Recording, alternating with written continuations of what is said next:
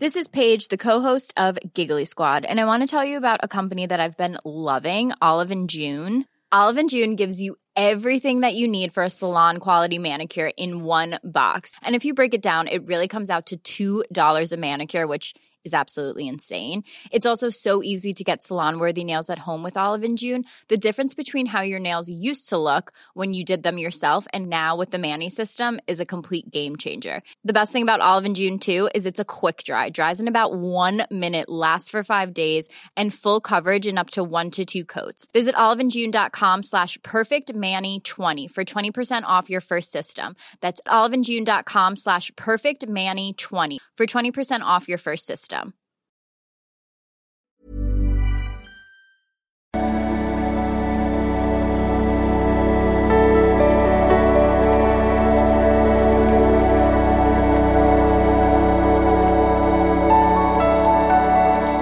Ja, hallo ihr Lieben, Christian Schemmer, Paartherapeut, Beziehungscoach, Diplompsychologe, diesmal Bioblog und um Themen Dating, Beziehung und Liebe. Du kannst, wie die folgenden Fragen, kannst du mal ein Formular auf liebeschip.de schicken. Ich kann es immer nicht garantieren. Wir suchen immer so ein paar raus.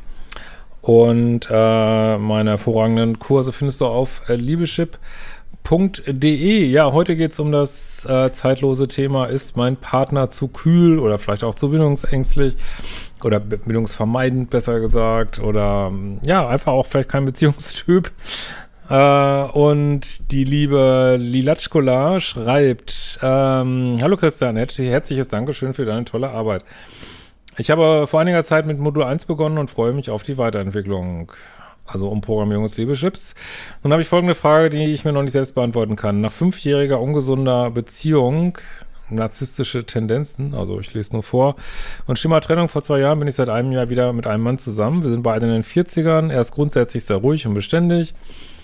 Wir führen eine Fernbeziehung und verbringen in der Regel die Wochenende zusammen. Wir haben gemeinsame Freunde, die mich mögen und umgekehrt. Soweit, so gut. Allerdings habe ich öfter das Gefühl, er ist nicht so richtig da. Schwer zu beschreiben. Wenn ich etwas erzähle, kommen öfters kaum oder keine Rückfragen, die eine Unterhaltung ermöglichen. Seine Meinung hält er oft zurück und sagt sie nur, wenn ich konkret nachfrage.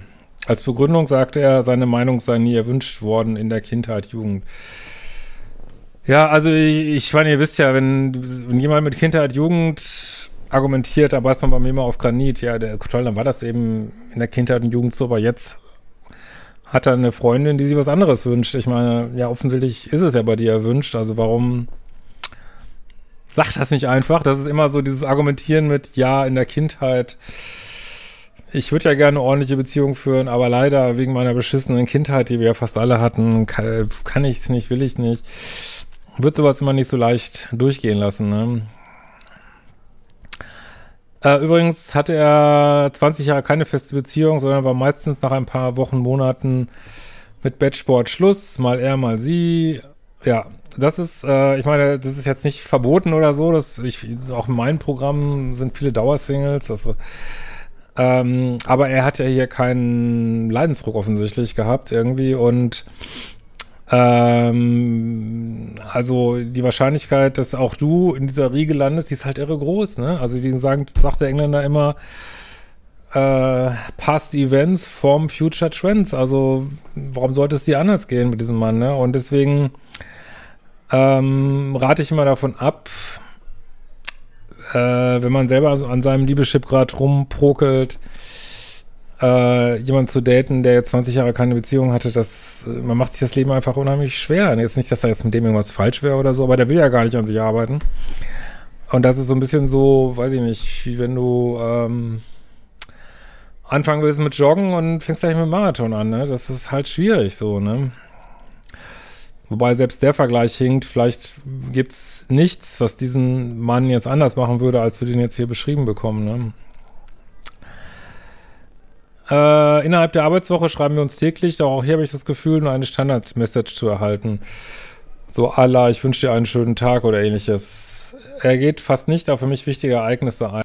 So, jetzt kommt was Krasses. Ich habe eine schwerwiegende Diagnose erhalten und er erkundigt sich kaum. Begründung, er wolle kein großes Ding draus machen. Klammer auf, es ist durchaus der Großklammer zu. Okay, wie muss ich mir das vorstellen, so, dass du dann sagst, du, ich habe übrigens nur noch zwei Monate zu leben. Boah, du, lass uns einfach kein großes Ding daraus machen. oh Gott. Also ich hoffe, es ist jetzt nichts wirklich Schlimmes, aber ich meine, wofür hat man deine Beziehung? Willst du einen Partner haben? Du bist, du hast ein echtes Problem und dann sagt er, lass uns, lass uns kein großes Ding draus machen. Ja, okay, da, da machen wir doch kein großes Ding draus. Ja, also, ich meine, da muss man jetzt auch nicht groß gucken. Es, es, es interessiert ihn einfach nicht. Es, also, manche Menschen sind so. Ich meine, das ist wahrscheinlich nicht böse oder so. Es interessiert ihn einfach nicht. Sagen wir doch mal ehrlich, die meisten Menschen drehen sich hauptsächlich um sich selbst. Ne? Und ja, manche mehr, manche weniger. Und wir versuchen, welche zu finden, die es weniger machen. Das ist natürlich auch selber nicht zu viel zu machen. Aber das ist die brutale Realität, ne? Da frage ich mich übrigens tatsächlich, wofür man dann eine Beziehung braucht, weil, weiß ich nicht. Hast du wenigstens deine Freiheit und musst, und musst nicht darauf warten, dass er sich mal meldet. Witzigerweise, ich habe da auch heute Nacht von geträumt, von so einer, ich kenne das ja auch von früher, aus so einer Dating-Situation geträumt, dass, dass ich so gestonewallt werde, so, ne? Also, dass mich die Frau da im Traum so nicht beachtet, nicht mit mir redet, nicht sagt, was los ist. Und also im Traum war es total quälend. Ich weiß nicht, wie es für dich ist. Also ich finde, das ist so schlimm, vor allem, wenn man da selber so Triggerpunkte hat und das nicht gut ab kann. Boah. So, äh, aber er ist trotzdem mit mir zusammen, das zählt ja auch. Nee, das zählt eben, sollte nicht so, das ist, also das sind seine Ansprüche zu niedrig. Ne? Also, das ist, als wenn du einen Handwerker bestellst hier zum, äh, was weiß ich, er soll deinen Wasserhahn reparieren und er kriegt es überhaupt nicht hin und du sagst dir, ja, ist ja nicht schlimm, dass er es nicht hinkriegt. Er ist wegen es gekommen. Ne? Ja, das würdest du auch nicht sagen, ne? So.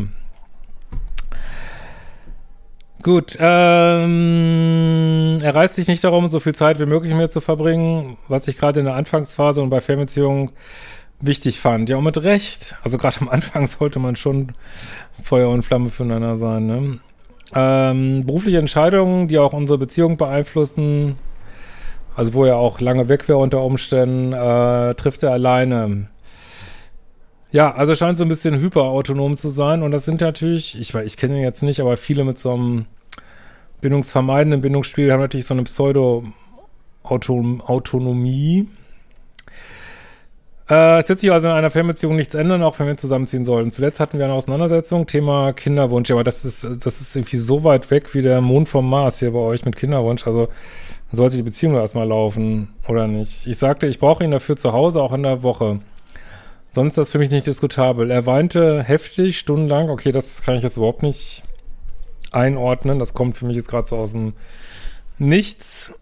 Aber äh, keine, aber ja, nochmal, er, er öffnet sich ja nicht, was mit ihm ist irgendwie.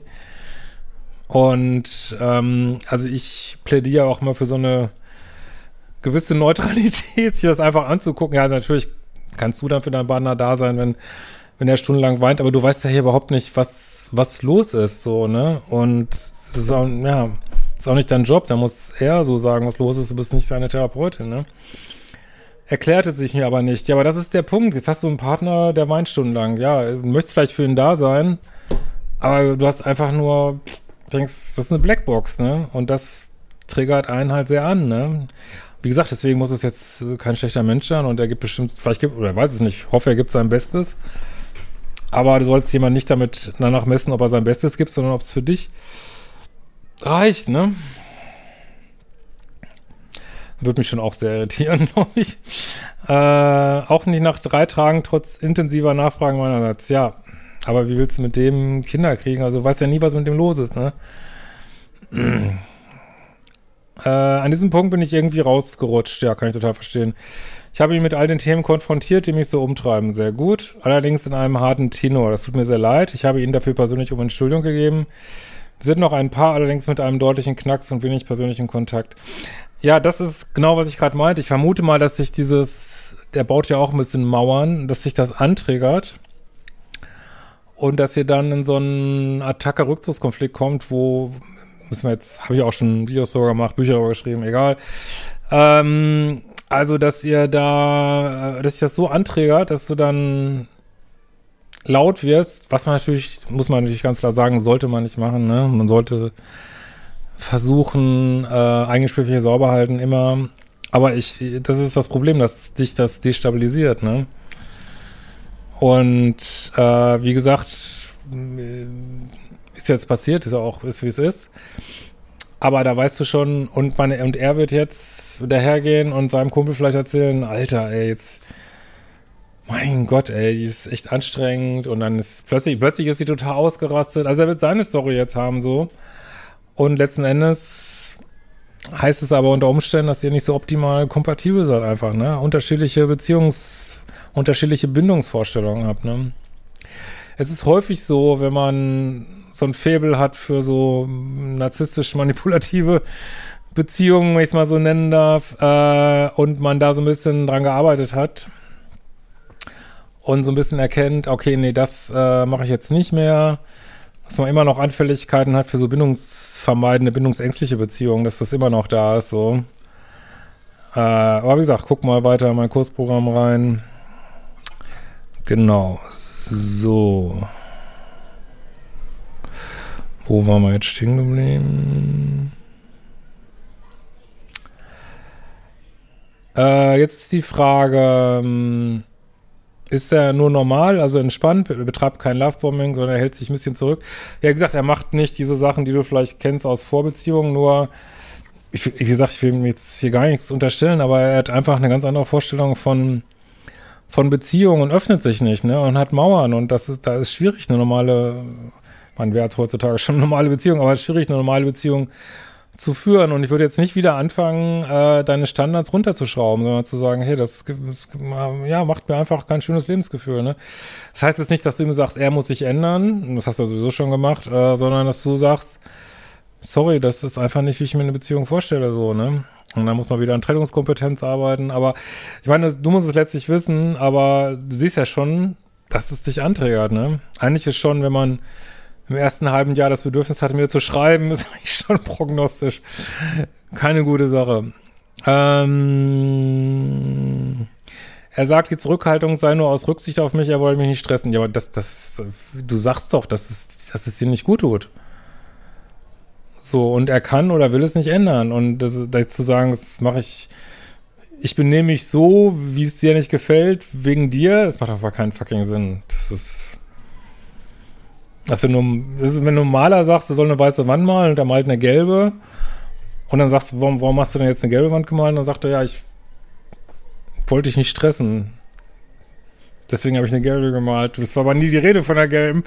Das, das, das okay, das, oh ja. Yeah. Das, hm.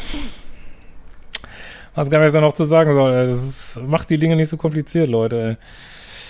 Ähm, da wünsche ich mir mehr intensive Gespräche. Ja, das haben wir, glaube ich, verstanden. Auch mal ein paar Komplimente. Bin ich zu eitel? Nein, das ist jede, ja, ich will jetzt keine Phrasen dreschen hier, aber man kann, glaube ich, sagen, dass die allermeisten Frauen sich Komplimente wünschen, gerade am Anfang der Beziehung. Wie gesagt, ist er auf jeden Fall zuverlässig und hilfsbereit. Ja, so zuverlässig, dass er eine schlimme Krankheit von dir nicht beachtet. Also jetzt pass auf, dass du nicht wieder deine Standards denkst, ne? Ne? Wollte da kein großes Ding draus machen, ne? Hat auch schon Andeutungen über das Heiraten gemacht, ja. Also ich meine, ich weiß, wie das alles so passiert und aber also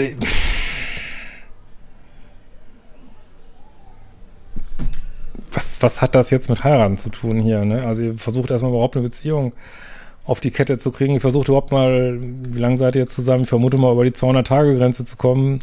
Da ist Heiraten kein Thema so. Und warum stört dich das so wenig, ne? Vielleicht, weil du dieses Muster kennst, teilweise, und findest es vielleicht deswegen auch irgendwie normal. Ich weiß nicht, aber ich finde hier heiraten ganz weit weg, ne?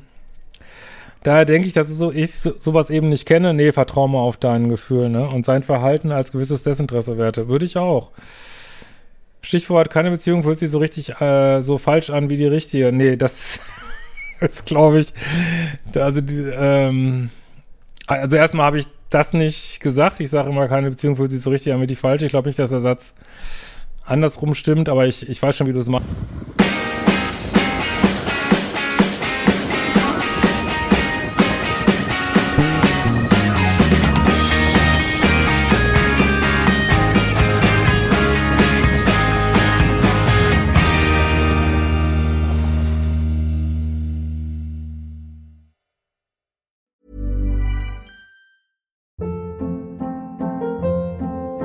Hold up. What was that? Boring. No flavor. That was as bad as those leftovers you ate all week. Kiki Palmer here, and it's time to say hello to something fresh and guilt-free. Hello Fresh. Jazz up dinner with pecan-crusted chicken or garlic butter shrimp scampi. Now that's music to my mouth. Hello Fresh. Let's get this dinner party started. Discover all the delicious possibilities at hellofresh.com.